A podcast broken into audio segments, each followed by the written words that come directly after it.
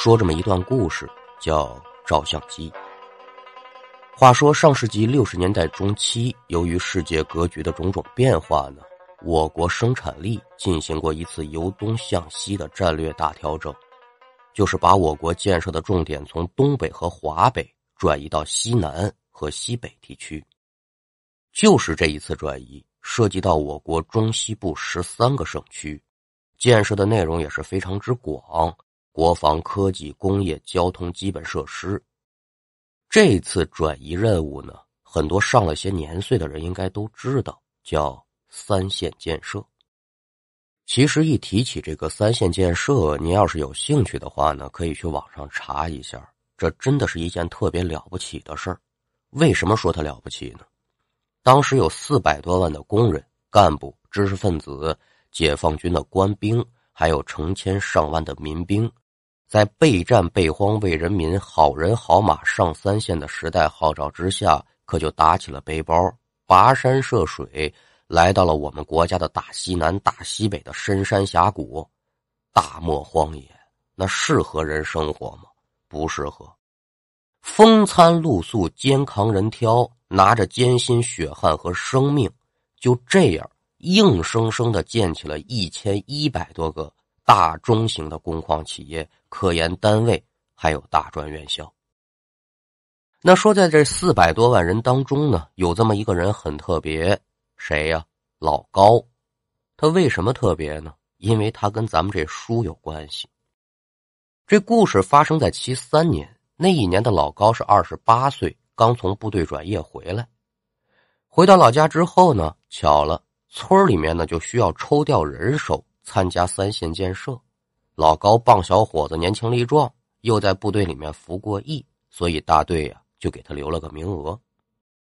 老高转业之前在连部干的是文书，而且又是个高中毕业，在众人眼中，哎呦，这也算是个秀才了，所以啊就被团指挥部的刘指挥一下子给相中了。这小伙子不错。刘指挥就说：“说咱这指挥部呢刚刚成立，正好缺宣传员和文书这两个职务呢，暂时啊你就都干了吧。平时传达传达团部的建议和意见，写写文章，鼓舞鼓舞同志们的气势。另外呀，你看见这玩意儿没有？团部就这一台，交给你，你可保管好了。您说什么东西啊？照相机。”那对于刘指挥的这个安排呢，老高自然是欣然接受。哎呦，承蒙您爱戴吧。工作的内容和自己在部队的时候也是大致相同，只是啊，工作地点从部队变成了地方。另外，在部队的时候呢，这老高还真就学过拍照和冲照片的这个手艺。那这个工作相对来说可就简单点了。咱再直白的说，简直就是给他量身定做的。那平时老高在完成这个文书本职工作以外，剩下的时间呢，就拿着照相机在施工的工地来回转，看到值得表扬的这个劳动场景呢，他就拿着相机给摁下来。那因为工地附近呢，基本上都是老乡看到老高手中这照相机呢，一个个特好奇，说：“哎，这这这是个啥呀？”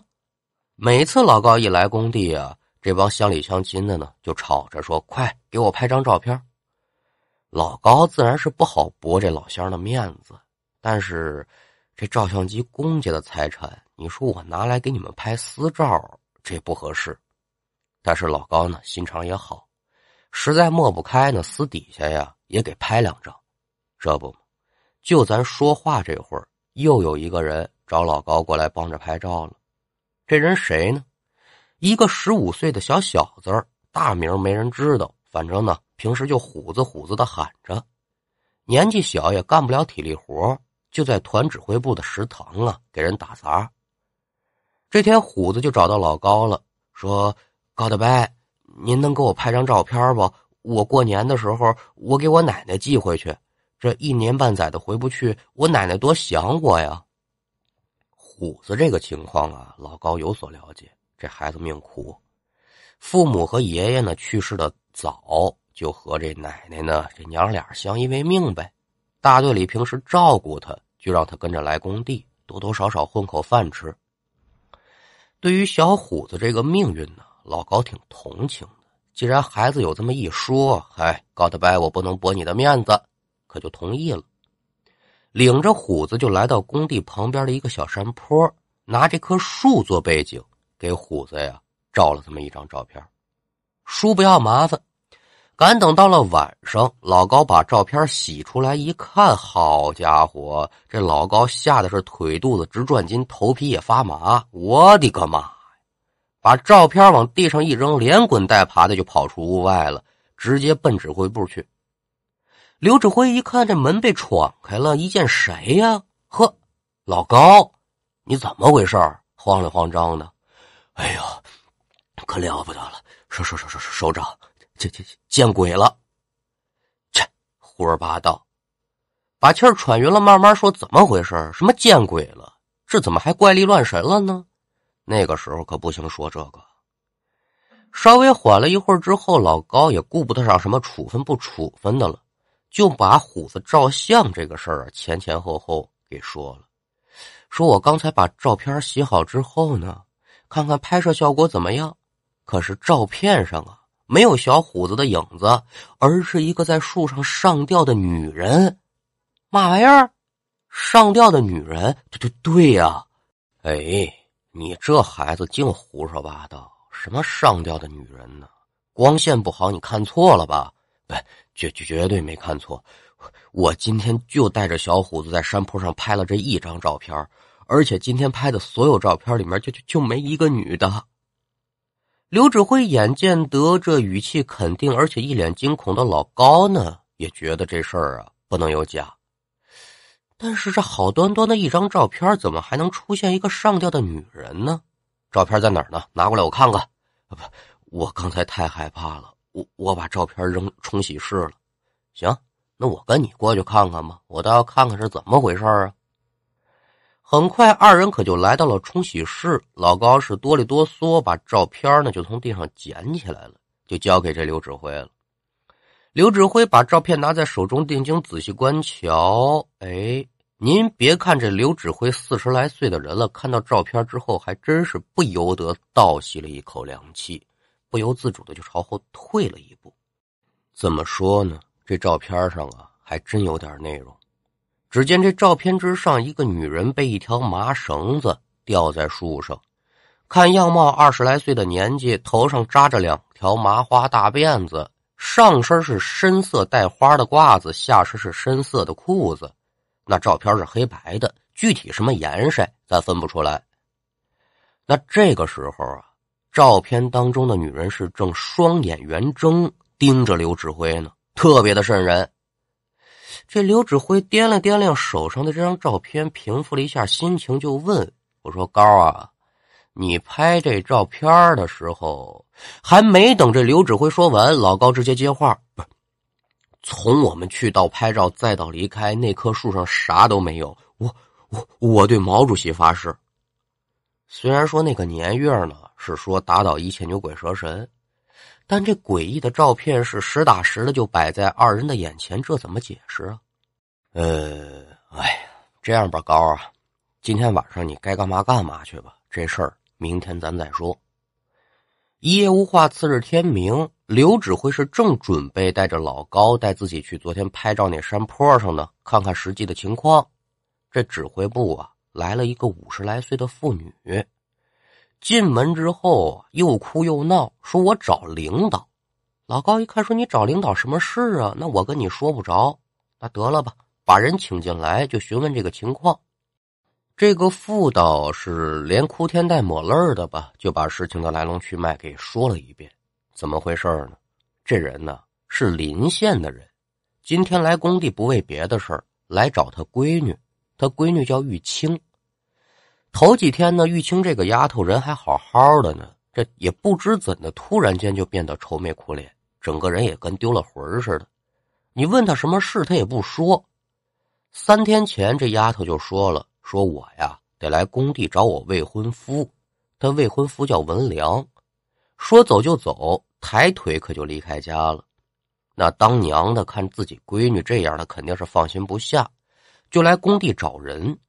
那他这一个妇道，又不是工地上的工人，他对这工地肯定是不熟。三壮五壮的，自己闺女没找着，但是啊还不赖，找到自己这准女婿文良了。见到文良之后呢，这老太太就有语开腔说：“你看见我闺女没有啊？”这女婿说：“你闺女，你闺女不在家了吗？她也没来工地呀。”那那不对啊，她不是说就想再问两句，没想到啊，文良呢一脸的不耐烦，嘴里骂骂咧咧的：“哎呦，你那哪儿找闺女找闺女去？我这干活呢，你别耽误我行不行啊？你烦不烦呢？你看看啊。”这按说就不是跟老人讲话的态度，这下得了，闺女没找着，还平白无故的遭了准女婿这么一顿呲的，心里委屈，找到指挥部就想找领导呢给帮帮忙，做做主。这玉清娘把话说完之后呢，这刘指挥和老高就相互对视一眼，紧接着呢，这刘指挥啊就朝这老高递眼神了。老高干嘛的？小伙子够聪明，马上就明白了。对着玉清娘就说：“说大娘啊，您别着急，这位呢是我们刘指挥啊，我们这管事的。”说着朝刘指挥这边就指，然后就说呢：“说您女儿这事儿啊，我们大致了解了，您能不能把您女儿这个衣着样貌给我们描述描述啊？那说不定我们这就有人见过她呢。”玉清娘一听也是言之有理，眼睛一亮。斩干了眼泪，先是一阵感激，就把说我女儿玉清长什么模样，穿什么样的衣服，仔仔细细的可就描述了一遍。那也就随着玉清娘的这么一描述，刘指挥和老高二人是越听越心惊啊！好家伙，这不是照片上那个吊死的女人吗？刘指挥走到玉清娘近前说：“大姐，您呐别着急，这样吧。”我先安排您呐住下，我们帮您找找。再一个呢，我们也跟您女婿了解一下情况啊。这大姑娘家家的出门不安全，我们也挺着急的，一定帮您找到女儿的下落，也就是了。咱们简短截说。这边把玉清娘安顿好之后，刘指挥就带着老高还有指挥部另外的两名干事，一行四人捋捋夯夯，可就来到昨天老高拍照那山坡了，决定现场查看一下。几个人来到山坡之后，树上自然是空无一物，因为昨天老高给虎子拍照片的时候呢，对四周的环境啊就看过一遍，肯定是没人。今天又是带着目的来的，观察更为仔细，那就是没有人。很快呀，几个人呢就在这转悠，说：“哎呦，这树上没吊着人，那能在哪儿呢？”溜达来溜达去啊。几个人就发现树木的一侧有一块土质和附近的土质有明显的差别，那不用想，这片土肯定是被人翻动过。刘指挥也是没有废话，当场就让老高三人把这土给掘开了。很快呢，随着土层被一点点的挖开，这一具女人的尸体可就呈现在众人的面前了。慢慢把这尸体头部的土扒开，女人的容貌也渐渐清晰起来。这具女尸不是别人，那正是照片当中的玉清，而那根麻绳啊，现在还套在丫头的脖子上呢。人命关天，这刘指挥肯定是不敢耽搁呀，马上就命令在场的三人其中之一说：“你快去报警。”另外两个呢，就急忙忙的赶往工地，把这玉清的未婚夫文良给控制住。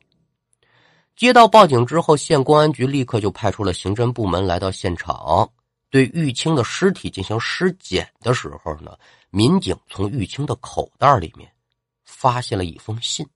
这封信是谁写的呢？就是这个男方文良写给女方玉清的。具体说里面写的是什么，咱可就不说了。但是其中有这么一句话很主要，就是说呢，这文良决定和玉清啊解除婚约。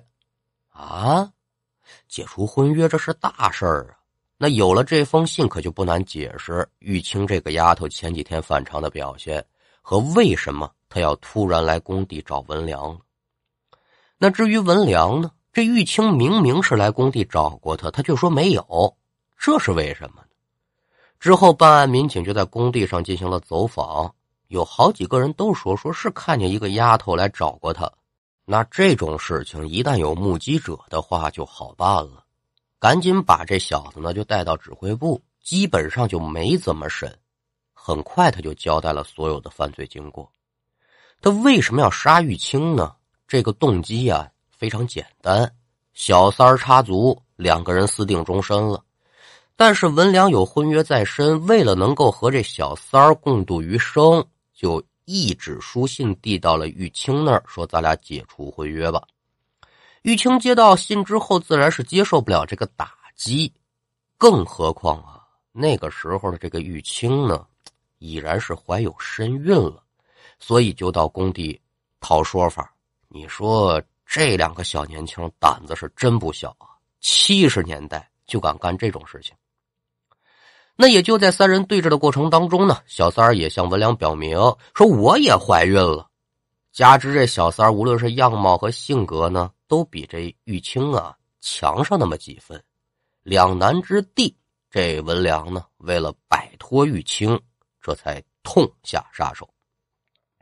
那也就在老高给虎子拍照的头天晚上，文良是以说咱俩出来好好聊聊的名义，可就把玉清这个丫头骗到山坡上了。用提前准备好的麻绳，当场就把玉清给勒死了。见人已死，文良也是担心自己暴露啊，就把玉清这尸体给挂树上，伪装成玉清自杀的假象。可回到工棚之后，他又一琢磨，不行，就重新拿上工具赶到山坡，我干脆是一不做二不休，我在树旁边挖个坑，我把你埋了吧。作案之后，文良这臭小子心里想的美，我跟我这小三儿远走高飞，但又担心说我突然间走了，别人会起疑，就决定说等风声过后再做打算。可是没想到啊，第二天老高和虎子来到山坡拍照，背景选好了，就是这么巧，就是吊死玉清的那棵树。玉清是冤魂不散，现身于照片之上，这就引起了老高和刘指挥的注意。再搭着转过天来，这玉清娘一说：“我来找闺女，我们家闺女什么鼻子什么眼儿。”那这俩人又不傻，一下子就知道怎么回事了。这故事到这儿啊，也就算是结束了。等待文良的自然就是法律的审判，留给玉清娘的呢，则是丧女之痛，外加呀，这肚子里还有一个小的。一尸两命，在办案民警临走的时候呢，就再次找到了老高。因为老高拍摄这张照片呢，得伴随着案卷存档，所以需要上交。老高自然是积极的配合工作。可是，当老高把照片交给民警的时候呢，这民警就说了：“哎，同志，你是不是拿错了？”老高说：“不可能啊，就是这张啊。”啊，不对，那你再看看吧，哪有你说的那些内容在呀？老高伸出手来，把照片接回，再看，嘿，厉害了！他发现照片上啊，玉清的身影已然是消失不见，取而代之的却是一张小虎子微笑的脸。好了，那今天的故事就给您讲完了，希望您能。